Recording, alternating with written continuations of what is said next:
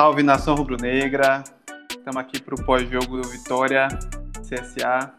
Vitória que conheceu a sua 11 derrota na Série B diante da equipe alagoana em Maceió, no estádio Repelé, pelo placar de 3 a 0. E foi um placar que ficou, ficou barato para o Vitória, devido à péssima atuação apresentada, né, a apatia da defesa, do ataque, enfim, do time como um todo. Estou é, aqui com o meu amigo Ramon Cerqueira. Tudo bom, Ramon? Fala, Nação Rubro-Negra. Fala, Fernando. Pois é, estamos aqui, tristes, mas presentes para poder falar desse vitória nosso. Para fechar nossa bancada virtual aqui, eu tenho ninguém mais ninguém menos que o embaixador do gerranismo, Thiago Gerran. Tudo bem com você? Boa noite, galera. Tamo junto aí. Tudo bem? Tudo bem não, né? Tudo complicado. Mais uma derrota, talvez a mais ridícula da Série B esse ano. É, então estamos tentando digerir aí, ó. Mais esse, esse revés. A gente vai aproveitar aqui esse, porque esse é o último jogo de 2020, né? Não é o último jogo do campeonato, mas é o último jogo do ano. Para tentar fazer um programa mais especial, tentar falar, claro, do jogo também, mas é, da temporada do Vitória como um todo. E eu acho que esse jogo resume bem o que foi a, a temporada do Vitória, porque se a gente tinha expectativas de fazer é, um ano melhor, muito melhor do que o de 2019, onde o time chegou a ser lanterna da Série B, é, essa, melhora, essa melhora foi muito tímida. E a gente tem é, grandes chances de, no final da competição, se quer repetir a colocação que a gente terminou em 2019, quando ocupou a 12 colocação na tabela. Pois é, Fernando, Gerran, amigos ouvintes, um programa especial de final de ano que poderia ser um, um, especial feliz, né? Um especial de da gente na expectativa de estarmos próximos ao acesso, que é, era o nosso objetivo, era o, o objetivo e o sonho de todo torcedor do Vitória no começo da temporada. É, eu costumo dizer, falei até recentemente com amigos que o, o dia mais feliz que a gente, né, futebolisticamente, teve a oportunidade de viver esse ano foi a, o Bavi na Copa do Nordeste e que naquele momento ali o Vitória pelo menos é, vivia um, um, uma sequência de adversários na Copa do Nordeste. É, de Série A, Vitória tinha enfrentado o Fortaleza no Barradão, tinha enfrentado o Esporte fora de casa e não tinha perdido nenhum dos dois jogos enfrentou o rival na Fonte Nova e venceu. E a gente já estava projetando um, um, uma Copa do Nordeste que o Vitória chegasse mais longe, que disputasse o título, é, que o Vitória retomasse a hegemonia do Campeonato Baiano. E uma Série B especificamente, né, principalmente, de sucesso, de vitória, que o Vitória entrasse na competição para subir. E infelizmente a gente a gente não viu isso acontecer, né? O Vitória perdeu completamente o rumo, é uma eliminação triste no Campeonato Baiano. Um começo de Série B que o Vitória folgou durante um tempo, né? Vocês devem lembrar. Começou na Série B vencendo, mas logo em seguida também emendou uma sequência muito grande de empates, algumas derrotas. E a gente chega nesse momento completamente preocupados. É, jogamos primeiro que todo mundo da, da, da tabela, né? Que está atrás da gente. A gente ainda não, não entra na. A gente não vai passar a virada de ano no, na zona de rebaixamento, mas sem dúvida a gente fica muito preocupado de saber como é que vai terminar essa temporada que já a gente já, já pode considerar desastrosa, né? Sim, acho que não tem muito o que dizer, né? É, é como eu falei, é uma, é uma temporada que se teve alguma melhoria foi tímida em relação a 2019, que já foi um péssimo ano para o torcedor, né? Eu lembro que quando acabou o jogo do Operário no passado, o sentimento era de alívio de ter tipo encerrado uma temporada muito ruim. E eu acho que esse ano vai ser. A, a, a, esse ano não, né? Que esse ano acabou nesse jogo. Mas que essa temporada, essa Série B vai ser a mesma coisa, assim. É, a gente está contando os pontos aqui, é, contando o momento que o Vitória vai escapar matematicamente do, do rebaixamento, é o que esperamos, né? Para ficar aliviado, para falar assim, meu Deus, acabou mais uma temporada é, de sofrimento, né? Nesse, nesse ano. Foi isso. Na verdade, fazendo um balanço geral aí da temporada, eu olhando para trás, eu vejo que o primeiro semestre foi meramente ilusão nossa. É, a partir do momento que o Vitória é, desfez do, do técnico que tinha que passar uma estabilidade pro elenco, que era Geninho, e apostou em Bruno Pivetti. A partir dali, o Vitória foi ladeira abaixo, desandou mesmo, geral. E agora a situação é complicadíssima. É o segundo semestre nosso, eu considero tenebroso.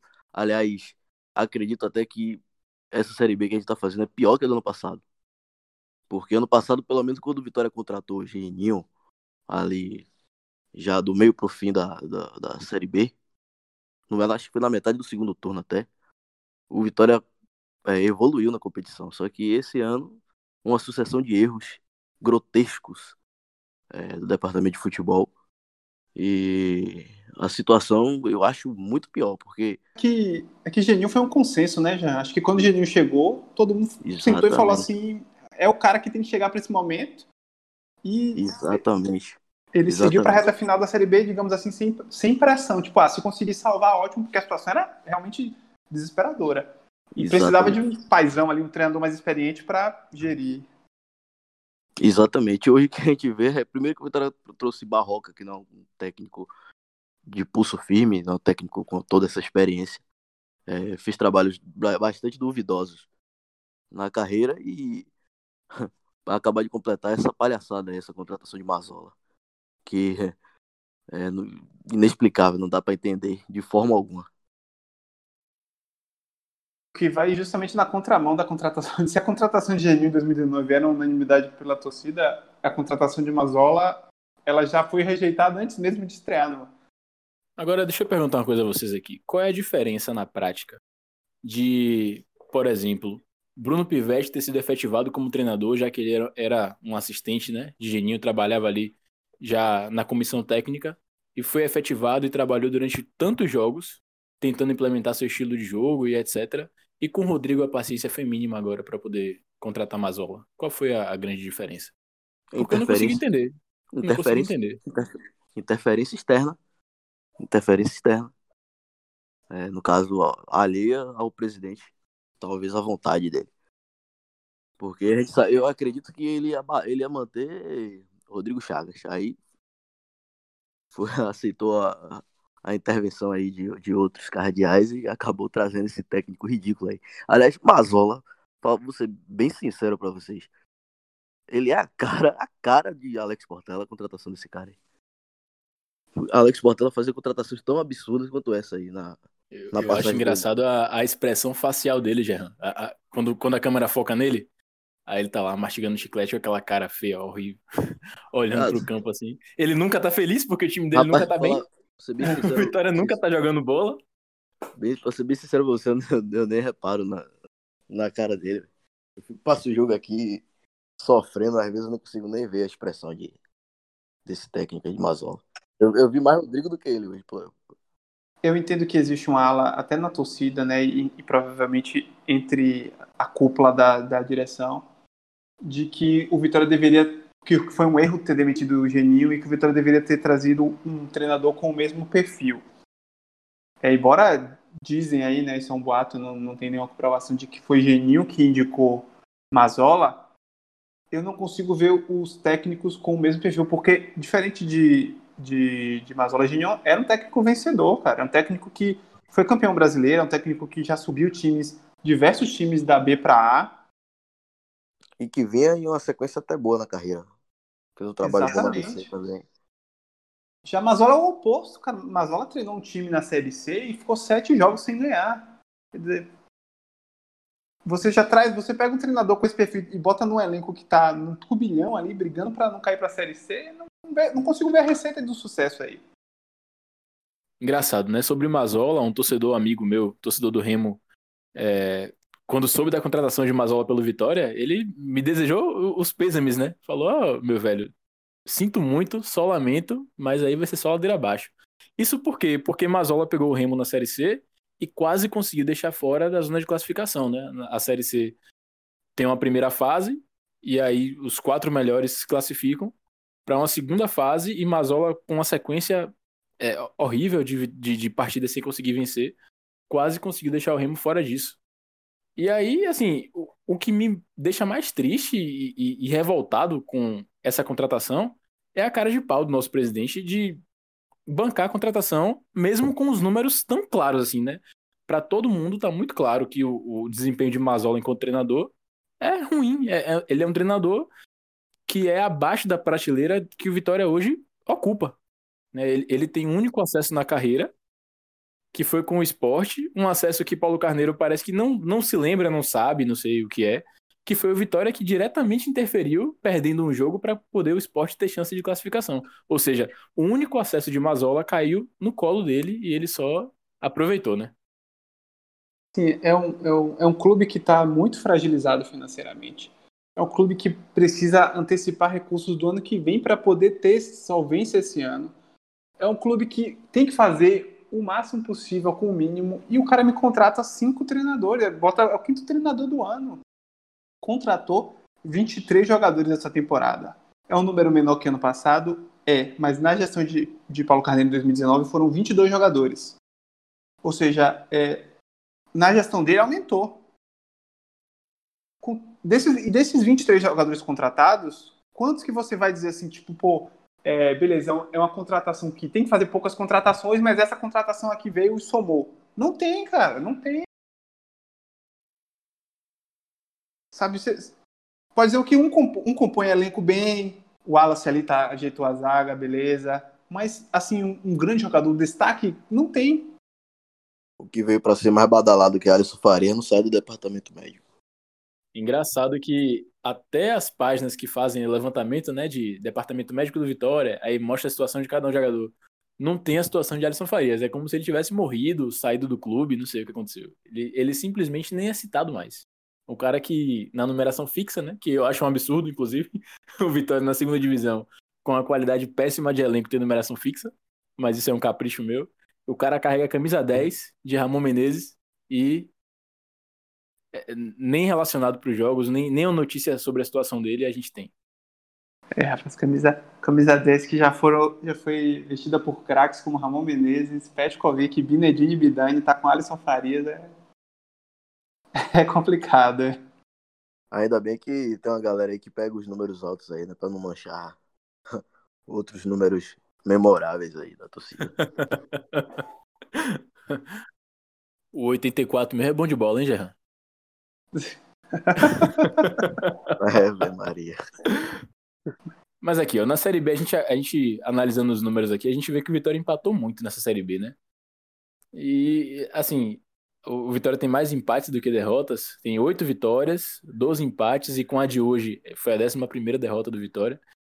É um time que, curiosamente, não tem um, um, um saldo de gols negativo. O Vitória tem um gol positivo de saldo, marcou 38 vezes e tomou 37 gols.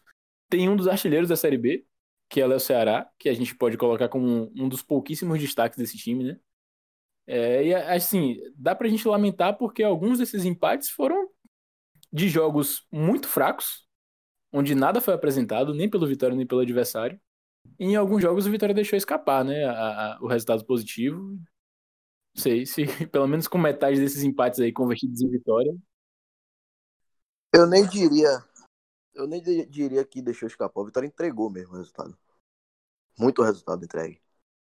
A gente tem aí um empate com o um Operário aos 44 do.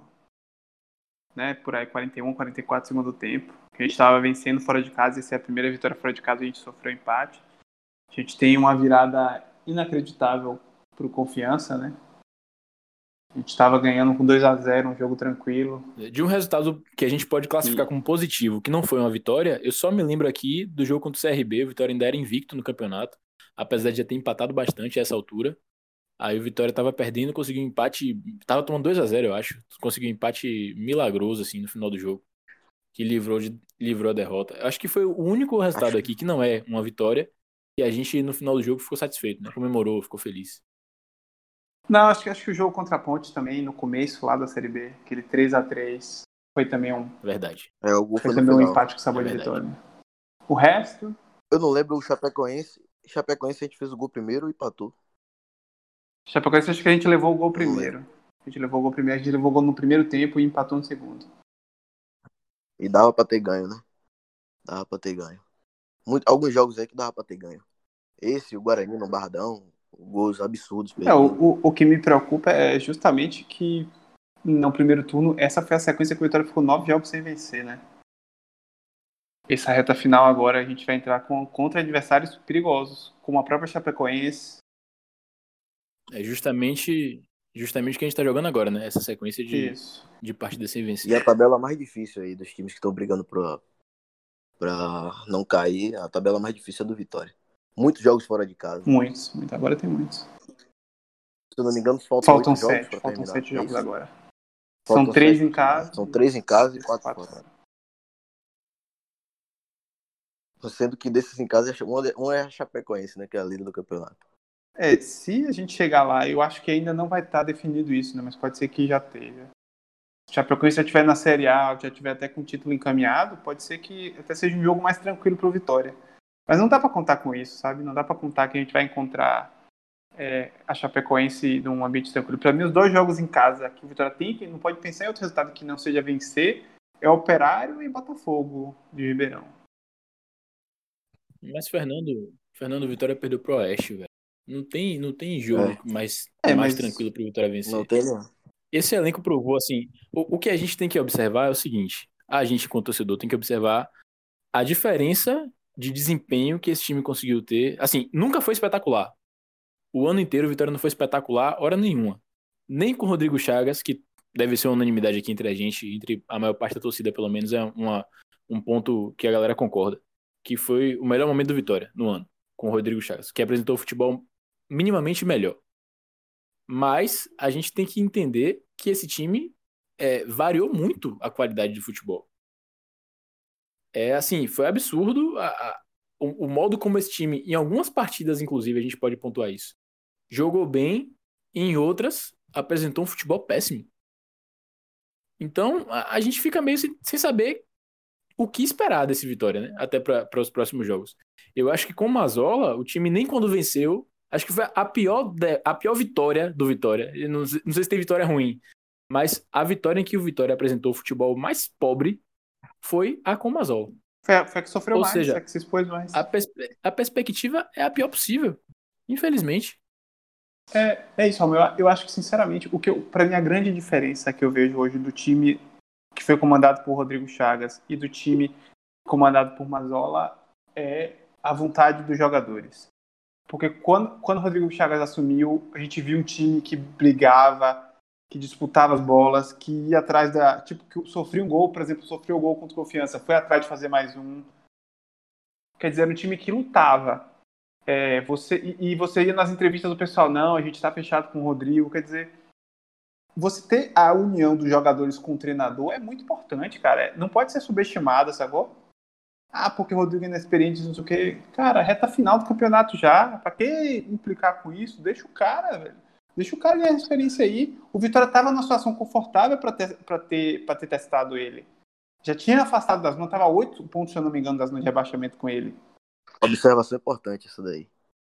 É, quando é, com o Rodrigo Chagas a gente ficou, chegou a ficar a 10 pontos do Figueirense e a 8 pontos do Náutico.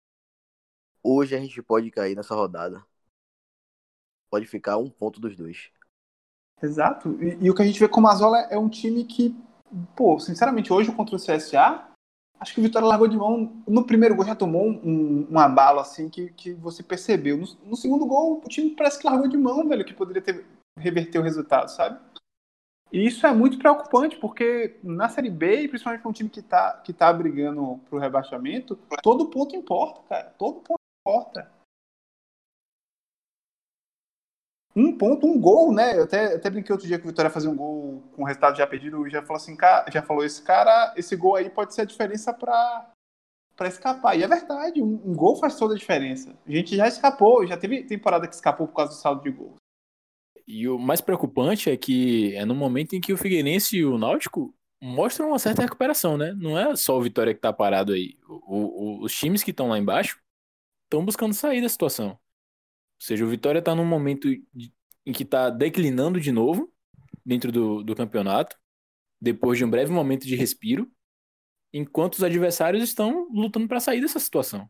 O Náutico, o Náutico hoje, a gente tá gravando isso, né? Logo após o jogo do, do Vitória contra o, o...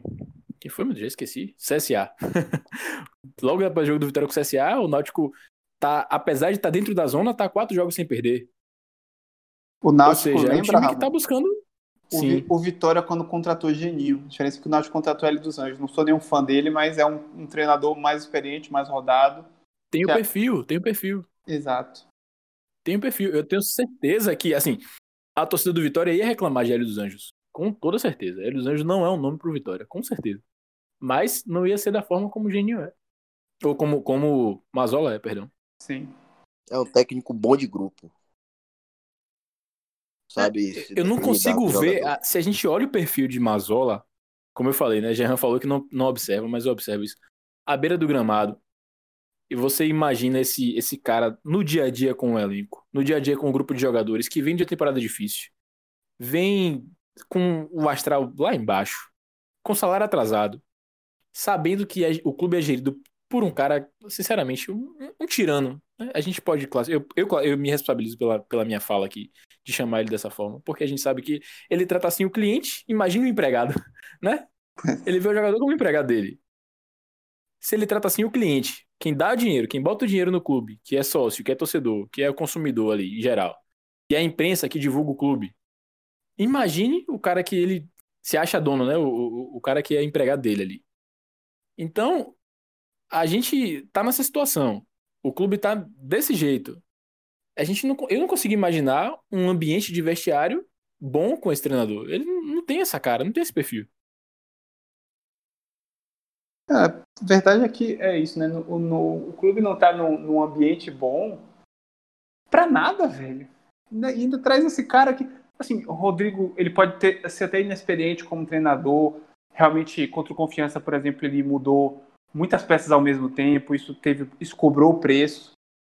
Mas ele é um cara que os jogadores respeitam, ele tem um grupo ali né, com eles, sacou? Então, se o cara não vai fazer as substituições mirabolantes, não vai fazer o esquema tático perfeito, pelo menos a gente vai ter jogadores comprometidos com a ideia dele e que com a vontade de entregar resultados.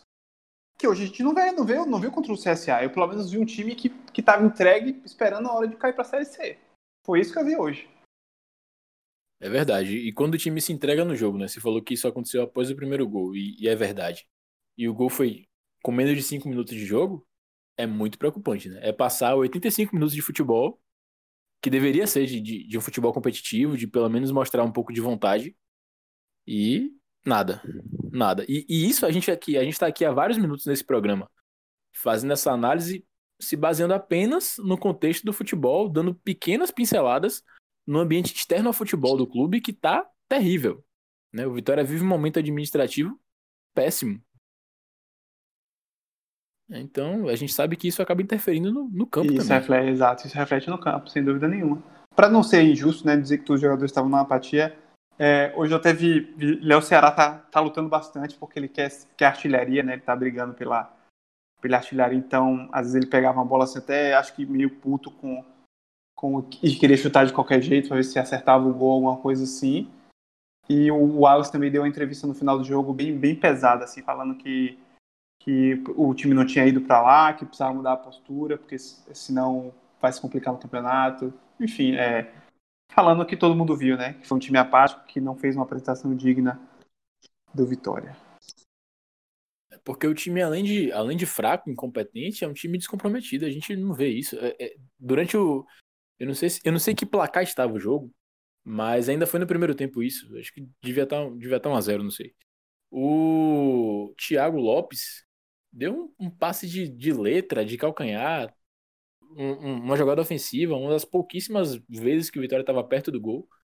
E ele deu um passe completamente despretensioso. Ou seja, é, é um, uma falta de comprometimento que a gente observa e que é Mas, muito preocupante. É, Ramon, eu vou ser sincero aqui, Thiago Lopes, pelo menos, você consegue dizer assim, ó, porra, esse cara realmente foi displicente hoje, mas ele ajudou tal jogo, o passe pro gol de Léo Ceará, acho que foi dele, se eu não me engano, no jogo contra o Juventude. Você consegue, você consegue Sim, lembrar? Foi. Não, ele é o destaque. Ele é o destaque. Ele é o destaque do Vitória na, no segundo, segundo turno do campeonato, junto com o Léo Ceará. Isso. Vamos Agora- botar ele como destaque. Você tem jogadores, Mas, por velho- exemplo, como o Gerson Magrão, que entram em todo jogo, velho, e você não consegue dizer assim, ó, pô, nesse jogo aqui, ele foi importante pra caralho. E o cara entra todo jogo, velho. Entra todo jogo e todo jogo é o mesmo, é o mesmo nível de apresentação. A sequência do Vitória é a seguinte, ó. O Vitória pegou o Operário em casa no Barradão, domingo, dia 3 de janeiro, 6 e 15 é o próximo jogo. Depois pega o América Mineiro fora, o Havaí fora, Chapecoense no Barradão, o Guarani fora, o Botafogo no Barradão, último jogo do Vitória em casa, e encerra contra o Brasil de Pelotas, 30 de janeiro, 17 horas, fora de casa, lá no Rio Grande do Sul. Essa é a nossa sequência apenas três jogos no- no- em nossos domínios, sendo que o primeiro já é o, o próximo jogo. E resta torcer, né? Fé. É uma complicado, uma sequência aí Havaí, América, né, e, e Chapecoense duríssima. Duríssima, essa é a verdade. A gente vai chegar aí, vai, vai, vai disputar essa próxima partida e vamos ter seis jogos para terminar o campeonato, sendo que desses seis são quatro fora. Um, do, um dos que, que serão em casa serão é contra a Chapecoense. E dois desse fora, um contra o Havaí, que ainda tá brigando para subir, e o outro contra o, o América Mineiro, que tá embalado na competição. É, e- Torcer, torcer pra, Uh. pra Chapecoense subir, fazer uma- aquela festinha, a festa do título, antes do jogo do Barradão, e depois encarar uma viagem de mais de 2 mil quilômetros pra jogar contra o Vitória. e assim, Dobrando sua meta, né, Fernando? Exato. Dobrando seus mil quilômetros. Levando, Exatamente. levando em consideração a atuação do Vitória contra times ridículos, como o Oeste, por exemplo, é, não dá para fazer nenhum prognóstico dos outros jogos. É, a orientação mesmo que eu sugiro pro, pro torcedor é, é secar os adversários, porque Vitória é completamente previsível. No ganho do Oeste era para ter ganho. É, achava da galera Já deu pra Mazola? Já, como? já deu pra Mazola? Não, a- a- O Vitória vai ficar 10 dias parado. O momento de demissão era exatamente esse. Momento de demissão de Mazola é esse. Porque quando voltar vai ser jogo terça-sexta de novo. Terça e sexta. Terça e sexta. Então, assim, não dá tempo de contratar um técnico para ele chegar aqui, pensar, refletir, conhecer o elenco e arregaçar as mangas. O cara já vai chegar na pressão já, né? Porque é um jogo atrás do outro. Vai chegar para apagar incêndio literalmente. Então, o momento Aí, do aí. Vitória demitir Mazola e aproveitar essa derrota. Eu acho até difícil acontecer isso, mas aproveitar essa derrota escabrosa de hoje. Foi a pior derrota do Vitória do campeonato, porque o Vitória, é, nessa campanha ridícula que fez, uma da explicação para o Vitória ainda ter um saldo positivo é justamente o Vitória é, só perdeu jogos por um gol de diferença. Hoje foi o primeiro que perdeu por mais de um gol de diferença. É, agora sim, acho muito difícil Vitória demitir Mazola agora. Conhecendo Paulo Carneiro, não duvido dele aparecer e dizer que é, tripudiado torcedor, né, ironizar e dizer que não vai demitir técnico com quatro jogos só. E ainda capaz de dizer que Rodrigo Chaves tem participação porque foi promovido auxiliar. Vamos lá, ó. Seria incoerente demitir Mazola, porque é um treinador que tem pouquíssimo tempo de, de casa, de trabalho. A gente tem que pensar dessa perspectiva, que seria uma, uma explicação, né?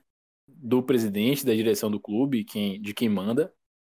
Mas a gente sabe que, pelo que o time demonstrou até agora, não vai render mais do que o que, o que não rendeu até agora, até o momento. E que certamente seria um momento de demitir para poder o Vitória ter perspectiva daqui para o final do ano.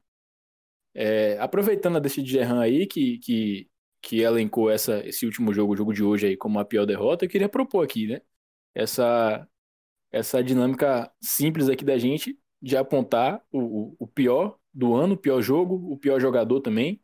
Como a gente teve muito treinador, a gente pode colocar também o pior treinador da partida, do, do- da temporada, perdão. E também os melhores, né? Se a gente conseguir extrair desse 2020 do Vitória aí um destaque, um jogo, um, um jogador, um momento do clube, acho que seria legal pra gente A gente já tá se encaminhando para o final, né? Dessa, desse especial de, de final de ano. Então seria bacana. Bora lá então. Começa com o que, treinador? Bora. Cara, Pra mim, Barroca. Pra mim, Ba- Barroca. Não o tem, pior. não tem o que dizer, velho. O pior. o pior, Barroca. Pelo aproveitamento, né? Pelo aproveitamento eu concordo que seja Barroca, mas Mazola tem um potencial enorme pra superar ele. Mazola Dentro da só não vai superar esse ano porque não tem mais jogo. É, esse ano não tem como. Agora, dentro da competição, é, eu não tenho dúvida de que ele tem um potencial enorme para superar Barroca. Eu vi o comentário de Vitor Vilar no, num desses telecast lá do podcast 45 Minutos, dizendo que Mazola já era melhor do que Barroca porque ganhou antes, né? É. No segundo jogo, contra o Juventude, ele venceu, que, que Barroca não conseguiu isso. Eu espero que ele ganhe mais. Mas, é. Mas é como você falou aí, ele tem um potencial. Mas assim, o time de Barroca era muito fraco, velho. O time não, não propunha o jogo nunca. Bem, era bem irritante de ver. É, com ele a gente perdeu alguns jogos em casa. Inacre- Pô, teve aquele jogo contra o Havaí com dois pênaltis iguais, velho. Ridículo. Verdade. Verdade. Bem Teve lembrado. jogos muito frustrantes com com o Barroca. É, dá pra. Assim, o melhor treinador da temporada, a gente tem que colocar Rodrigo, né? Pelo, pelo desempenho mesmo. O time. Não só pelas duas vitórias seguidas e depois veio até um, um tropeço, mas o Vitória deu um pouco de perspectiva para o torcedor, né? Se não de acesso, que a gente sei, né? A essa altura, àquela altura, há um mês atrás mais ou menos, o Vitória, o Vitória venceu o CRB no dia 26, não, 28 de novembro. E venceu o Paraná fora de casa no dia 1 de dezembro. Aí teve a derrota dia 4 contra o Confiança. A gente não tinha mais perspectiva de subir. Embora aquele, aquele fundinho assim, né, de, de, de esperança que todo torcedor carrega consigo. Mas a gente tinha a perspectiva de um término de temporada tranquilo e com Vitória jogando bem, velho. Com Vitória jogando bem. Vitória abriu o placar contra o Confiança cedo, jogando tranquilo. Propondo o jogo. Então, não tem como não ser, não ser, Mazo, é, não ser Rodrigo Chagas o, o melhor Pra treinador você da ver, temporada. o, o, melhor treinador da temporada foi o comandante do clube, somente quatro jogos. Ah, eu, eu acho que, que foi muito pouco, assim, eu gosto do trabalho de Rodrigo, acho que ele teria uma, um final de temporada muito bom, mas eu achei, ainda acho que o melhor do, da temporada, por incrível que pareça, e eu sei que muita gente achou os jogos dele irritantes, mas ainda acho que Bruno Pivetti foi o, o do- de todos, né?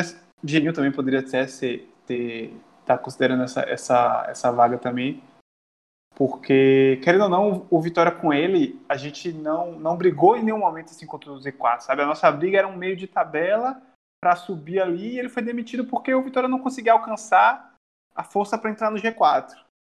Então, se você for ver, foi quem viveu ali, teoricamente, um dos melhores momentos do, do clube, né? Quando a gente não acreditava nem que ia brigar para cair para a Série C. A perspectiva era outra. Eu tenho uma pergunta. Por onde anda Pivete? Queria saber onde é que tá Pivete. O que é que Pivete acha desse Vitória de hoje aí? Assim, eu admiro ele pelo seguinte. Ele tentava implementar no Vitória um jeito de jogar que raramente tinha sucesso, mas quando tinha, a gente tem que dizer que o mérito é total dele, velho. Sim. Porque o time dele é muito, é muito fraco, era muito fraco. Esse elenco do Vitória é sofrível para o estilo de futebol que Pivete tentava implementar nesse time do Vitória. E Genil também é, teve uma boa, assim, uma boa, uma boa temporada, né? Ele, ele teve aquele, aquela sequência de três jogos contra três times na Série A que ele não perdeu. Ele classificou o Vitória na Copa do Nordeste, teve alguns, algumas, exibições, algumas exibições interessantes, como contra o River, ainda era ele, né? Foi antes da pandemia. Então, Isso, foi o último jogo, o último jogo com torcida do Vitória. Isso, então assim, ele teve um bom momento também no clube, não acho que foi do- dos piores não, pelo contrário, acho que estaria nos melhores aí. Acho que o melhor é debatível, o pior eu acho que não, sabe? Concordo. Jogador, destaque. Ronaldo ou Léo Ceará? Quem é que quem é o, o MVP do Vitória 2020 pra vocês? E aí, Gerran? Ronaldo, sem dúvidas. Com disparado na frente até. É, e É. Quando o goleiro é destaque, é, é um mais um sintoma, né, da fragilidade do, do time. Eu acho, Eu acho que é algo que não tem nem discussão. Né? Perguntar qualquer torcedor do Vitória vai, vai fechar os olhos e, e confirmar Ronaldo. É, acho que tinha tempo que a gente não tinha tanta segurança no gol. Né? É até uma, um alívio quando ele volta do Vitória, porque a dinâmica é uma, ele sem ele é outra. Não tem substituto, essa é a verdade. Mas Ronaldo é o destaque para mim. É o, foi o melhor. Vou fazer uma comparação negativa aqui, até rápida, é, em relação ao Léo Ceará. Quando o Vitória caiu para a Série C em 2005, o Alexão estava numa fase bem parecida com a dele. Bem parecido. Eu tinha é voltado ao clube no ano de 2005.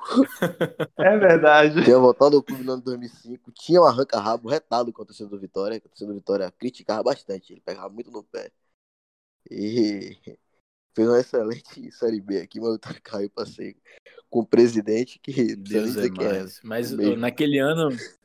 e o goleiro, e o goleiro da base ano, também. Viu? Naquele ano a camisa era do Vitória era, era listrada horizontal. Esse ano é vertical, então tá, tá desmanchado aí a, a semelhança.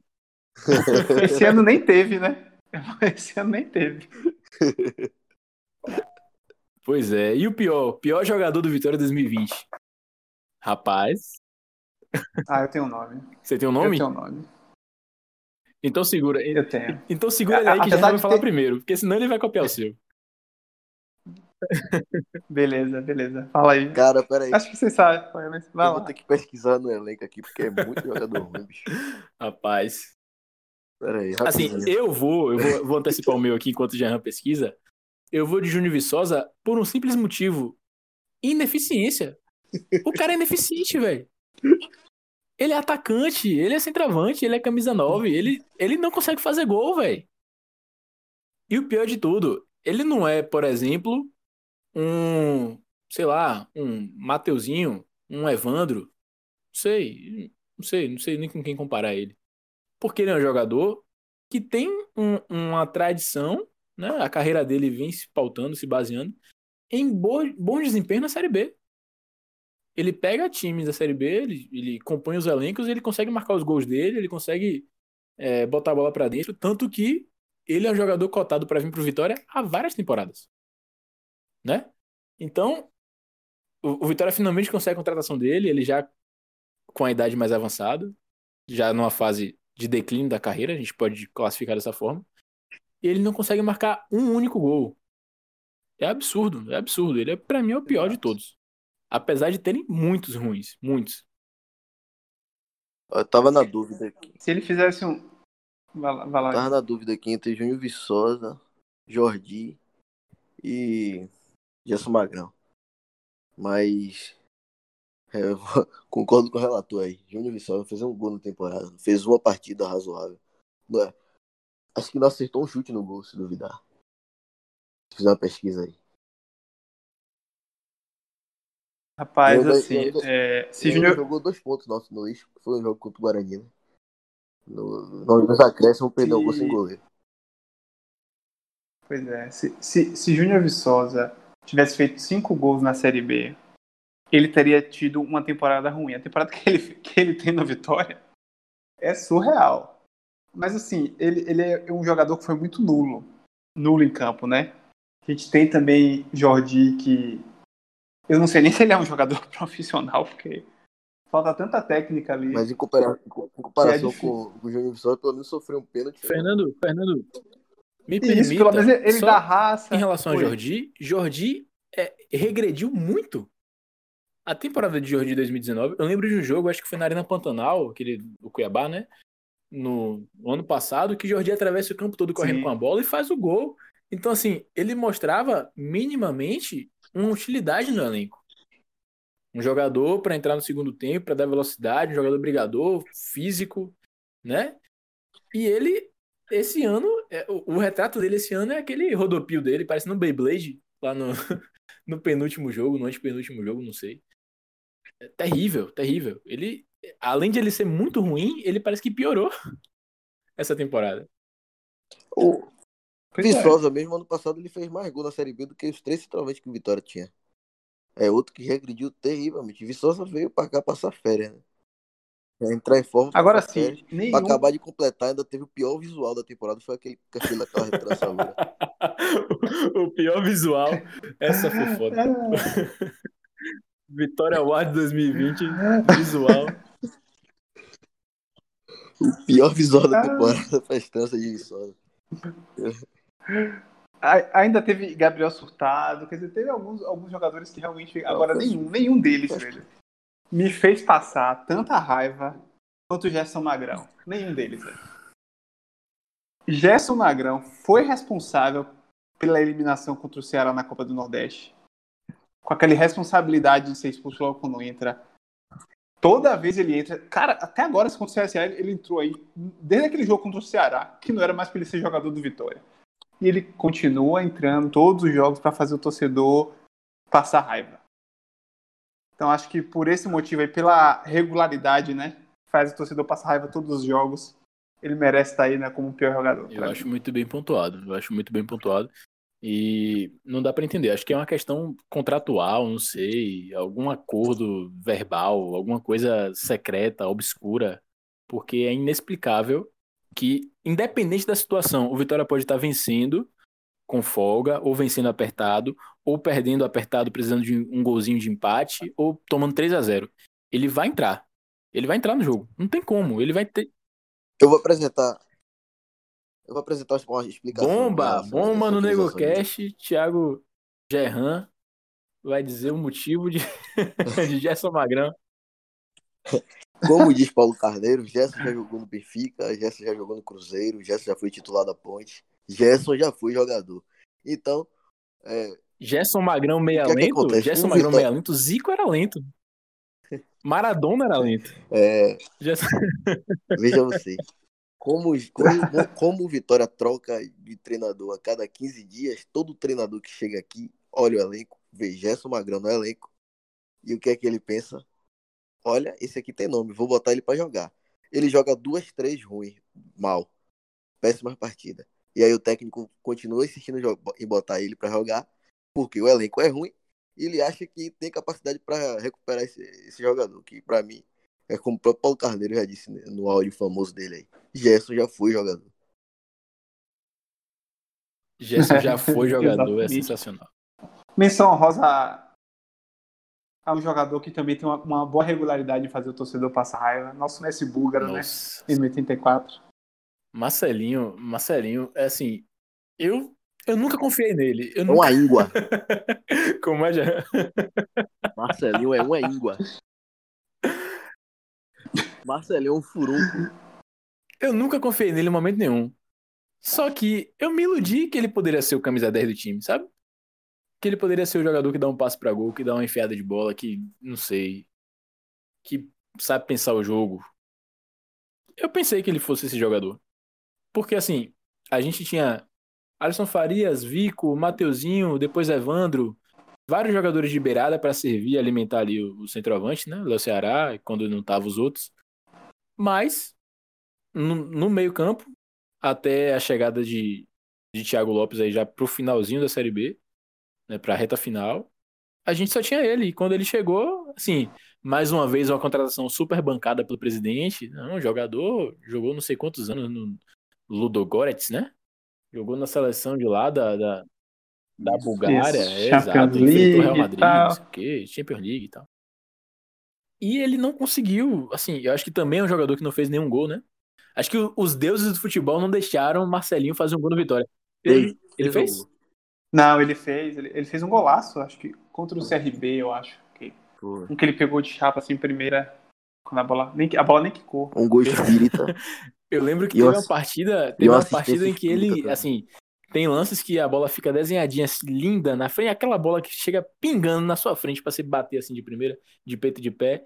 E os deuses do futebol não deixam ele, ele, ele fazer isso, gol. Isso. É assim, ele deve ter algum, algum peso, alguma coisa assim, alguma carga. Mas vamos seguir aqui com o, o, o melhor e o pior jogo. A melhor partida do Vitória, a melhor exibição do Vitória em 2020. A gente pode contar também sei lá, Copa do Nordeste, a, o jogo contra o Lagarto na Copa do Brasil, não sei.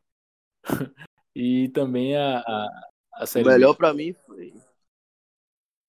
O melhor para mim foi contra o Paraná. Rodrigo Chaves. Melhor da Série B, Paraná. Melhor da temporada, Bomba, pescaria bomba. com torcida Mazola foi demitido. Não é possível. Não é Anderson possível. Matos. Acabou de postar aqui no. De postar aqui no. Aí alguém, alguém escuta o NegoCast antes de sair. Pois é, aqui, ó. Eider Mota retuitou. Mazola Júnior não é mais técnico, técnico do Vitória demitido. Rodrigo Chay assume até o final da Série B. Graças a Deus. Um abraço pros amigos aí do, do Barradão. Como é? Barradão Raiz, que dá notícia durante a gravação do podcast. A gente tá fazendo a mesma coisa aqui, a gente acabou de saber. Mazola não é mais treinador. Cara, assim, voltando aqui, né? Jogo. Jogo de destaque do Vitória nessa Série B. Nessa Série B não, nessa 2020. Eu vou colocar o Bavi, velho, porque o Vitória não vencia um clássico desde 2017. Eram 12 Bavis. É, chegava pra um, um Bavi numa situação que o Vitória tinha enfrentado algumas vezes e era super preocupante, que era um jogo lá na Fonte Nova, com estádio lotado a favor deles. O elenco, né? Não tem nem como comparar, assim, pelo preço mesmo, né? do- dos dois times. O Bahia com nomes de Série A, enfim. E o Vitória foi a campo com Ronaldo Van, João Vitor, Maurício Ramos e Thiago Carleto, Guilherme Rende, Fernando Neto, Gerson Magrão, depois Jean, Vico, Júnior Viçosa e Léo Ceará. Júnior Viçosa depois saiu para entrar Rodrigo Carioca. E Léo Ceará saiu para entrar Matheus Tenório. E o treinador Geninho. Assim, para mim, é, é, foi o, o principal jogo da temporada porque foi um momento de afirmação do trabalho que vinha sendo realizado no começo da temporada com o Geninho, já que era aquela, o final da sequência de três jogos contra time de Série A, contra o nosso principal adversário, e uma vitória. Então foi o, o dia assim que eu fiquei mais feliz com o Vitória nesse 2020. É, eu reconheço que talvez não tenha sido uma exibição primorosa, mas a gente não pode negar que o Vitória foi eficiente naquele jogo. Né? A gente ainda contava com uma, com uma fase boa de, de Thiago Carleto, ele fez um gol de falta. Talvez tenha sido um dos últimos gols de, gols de falta dele da temporada, né? Lá em fevereiro, porque na Série B ele não fez gol de falta, que eu me lembre. Deve ter feito um, não sei. Eu, eu sei que o gol de pênalti no primeiro jogo foi dele contra o Sampaio Corrêa. Depois eu não lembro mais de nada. E em seguida ele deu assistência ainda no primeiro tempo para Vico fazer gol de cabeça. O mestre Gena é foda, viu? Olha o time que ele, que ele ganhou o clássico, velho. É, Thiago Carleto, Gerson Magrão, Júnior Viçosa. exatamente. O cara é brabo, viu? Pois é. Então, pra mim, esse foi o, o meu jogo de 2020, foi esse aí. Porque assim, a gente tem que, a gente tem que perceber que até quando o Vitória goleou o River, um pouco depois desse jogo do, no Bavi e tal, o Vitória fez um primeiro tempo muito ruim. Apesar do placar elástico. Eu não sei se vocês se lembram. Mas foi um jogo amarrado. Né? Então, pela importância do jogo, pelo peso que tem esse jogo, que teve esse jogo, pra mim, o, o 2 a 0 no Bahia, na Fonte Nova, foi o principal jogo aí de 2020.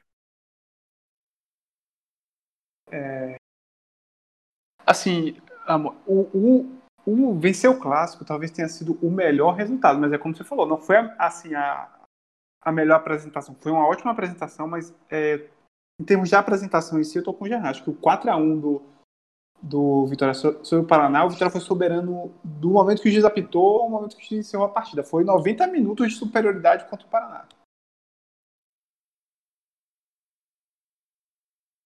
É um bom ponto, é um bom ponto. De fato. E o Paraná, um, um time que, assim, o, o Paraná vinha em franca decadência também no campeonato, né? A gente tem que, a gente tem que pontuar isso também. Mas um jogo que, àquela altura, a gente não, não tinha como imaginar que seria uma goleada também, né? Sim, era um confronto chave. O Paraná estava ali na, na nossa frente na tabela. Eu acho, acho que foi o jogo que a gente virou, passou, passou o Paraná. Exato. E, mas é, não tinha como saber, realmente. De lá para cá, o Paraná vem numa, numa, numa queda, realmente.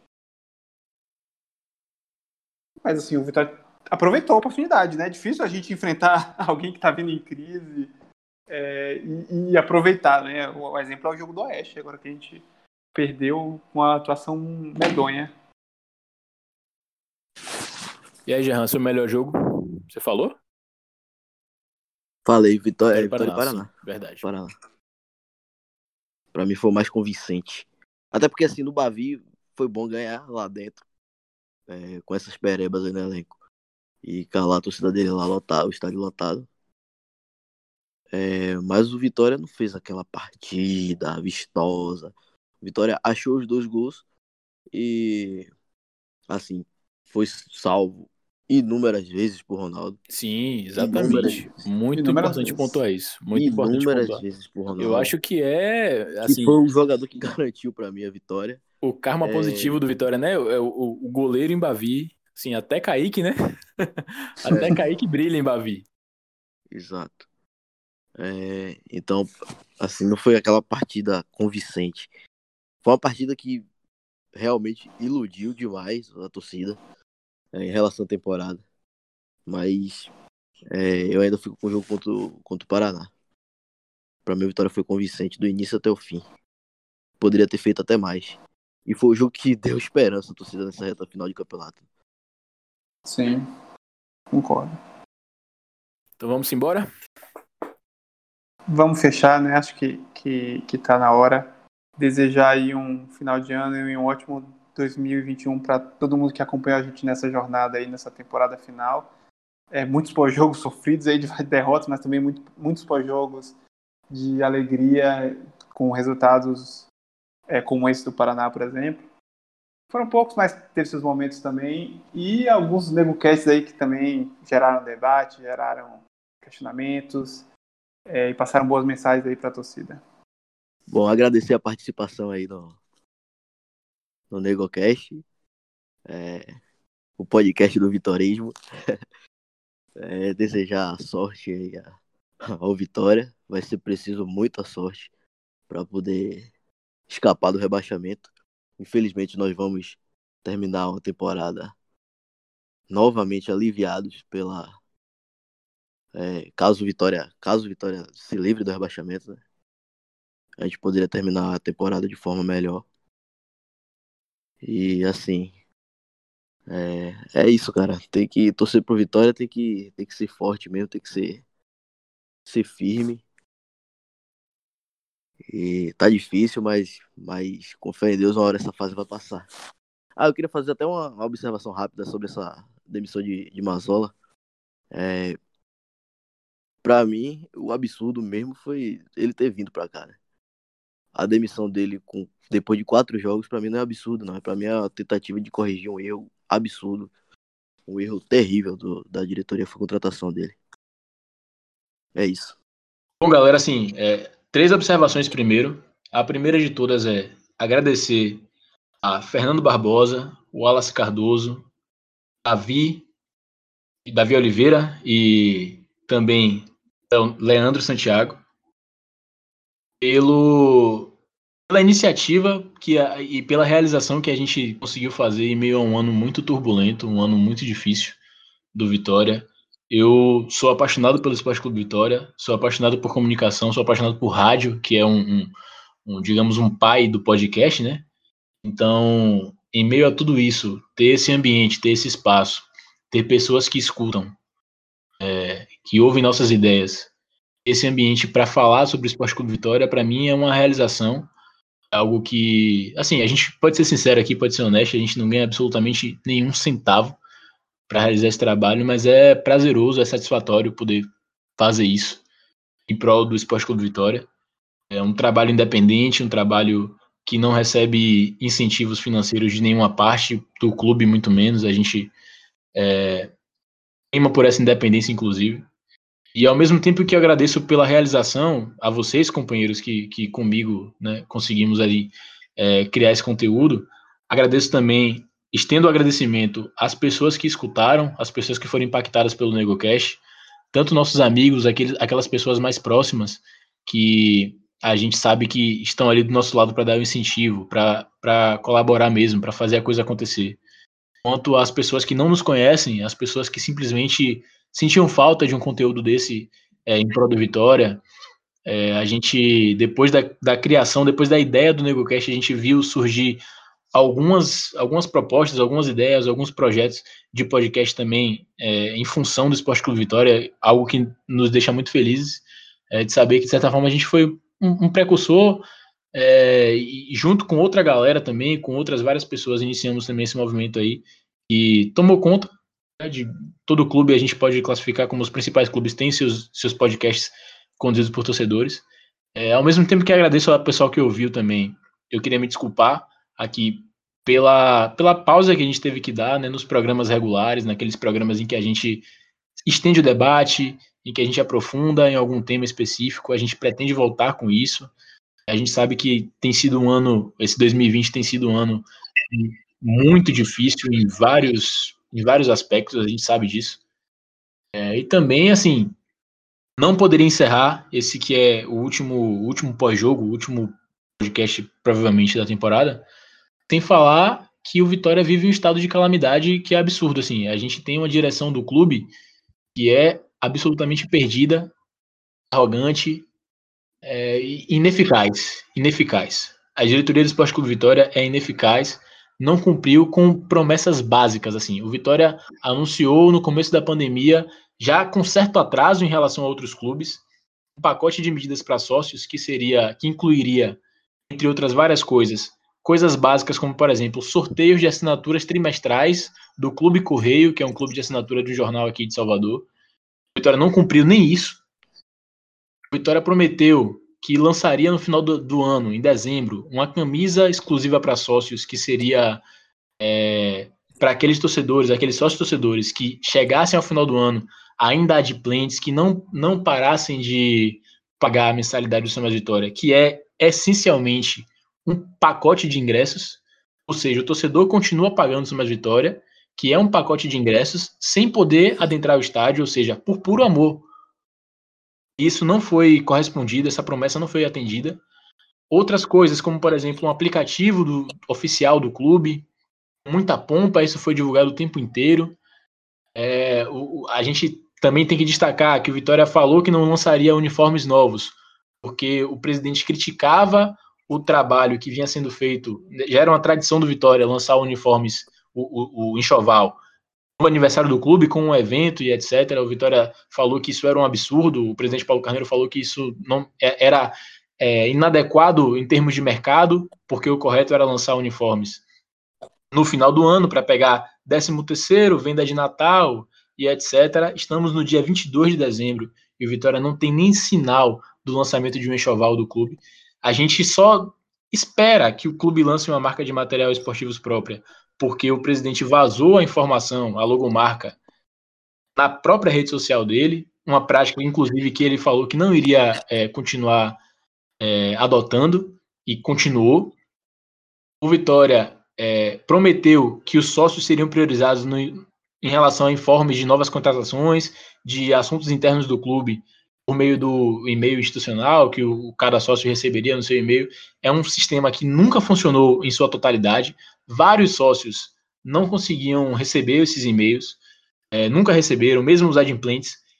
Há relatos de sócios que há vários meses, talvez até anos, já não faziam mais parte do, do quadro de sócios do clube ativos, adimplentes, e que, por sua vez, recebiam esses e-mails, ou seja, denota uma, uma falha no sistema, né?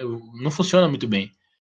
Então, o clube não conseguiu atender isso, entre outras várias coisas, e a principal delas é um time de futebol profissional competitivo que brigasse para subir e o Vitória estivesse novamente em seu lugar. O presidente Paulo Carneiro, antes de ser eleito, prometeu que teria todas as soluções para o clube. Ele vivia propagando isso aos quatro cantos. E a gente está nesse momento, há dois anos, sem disputar as fases finais do Campeonato Baiano de Futebol. Há vários anos sem disputar as finais da Copa do Nordeste, que o Vitória, ainda por um milagre, né? Obrigado, Ceará, obrigado, Sampaio Corrêa. Ainda é o maior campeão da competição. Vitória está duas temporadas seguidas, consecutivas, sem a menor perspectiva de subir para a primeira divisão, disputando ainda, tentando ainda continuar na segunda divisão. E isso é um absurdo. Isso mancha tanto a história do presidente Paulo Carneiro, que tem um, passado vitorioso, que tem um, um, um, um histórico de conquistas, assim, é, de, de é, ascensão da marca da instituição Esporte Clube Vitória é um outro patamar, mas que no final deixou um péssimo exemplo, largou Vitória na terceira divisão. Esse ano, a gente está na disputa para permanecer na segunda divisão. Ou seja, é completamente decepcionante. esse final de temporada do Vitória. Essa gestão até agora tem sido péssima para o nosso clube. Então eu não poderia deixar de, de, finalizar esse, esse. Desculpa até o desabafo aí, vocês, amigos, estão escutando, mas a gente tem que deixar muito claro que assim, o Vitória, para cada um de nós, é uma parte importante da nossa vida. A gente dedica semanalmente o, o tempo dos jogos. Muito além disso, a gente de, dedica o tempo que a gente dedica para poder ler informações sobre o clube, é consumir conteúdo, seja na televisão, seja no rádio, seja no podcast, sites e etc. A gente vive o Esporte Clube Vitória. A gente paga não só o sócio, como produtos oficiais, licenciados. A gente tenta participar o mais próximo que a gente consegue da vida do clube mesmo, sabe? E como retorno, como resposta, tudo que a gente tem é esse, esse desdém, ofensas e um tratamento que é indigno é indigno da paixão do torcedor, é indigno da dedicação que a gente procura ter com esse clube. Então, nos respeitem, nos respeitem enquanto torcedores. Respeitem a instituição Esporte Clube Vitória, que tem 121 anos de tradição. Não começou em 1988, 89, quando foi a, que Paulo Carneiro assumiu o Esporte Clube Vitória. É, você pode ter feito bastante coisa, Paulo Carneiro, mas você não é o Vitória. O Vitória não se resume a você. Então, nos respeitem, e torcedor Vitória, que o 2021 seja de paz, seja de um, um Vitória que no, no, mínimo se mantenha e que a gente comece o ano que vem é, com uma perspectiva melhor, que a próxima temporada seja de vitórias, que a gente volte a conquistar um campeonato baiano, que a gente volte a ser competitivo na Copa do Nordeste e que a gente tomara a Deus que no ano que vem consiga ascender a primeira divisão, que é o que a gente merece. Um abraço a todos, um forte abraço a todos. Muito obrigado pela companhia durante esse 2020. E estamos juntos, seguiremos juntos. É, depois desse discurso né, incrível do meu colega Ramon, se você ainda é sócio do Vitória, você realmente é um guerreiro, ama esse clube de paixão. E eu espero que continue aqui conosco né, em 2021, que o NegoCast tem muitos projetos aí para o ano que vem. E é isso, Nação Rubro Negra. Um salve a todos em 2021 de muita paz. Pega Leão.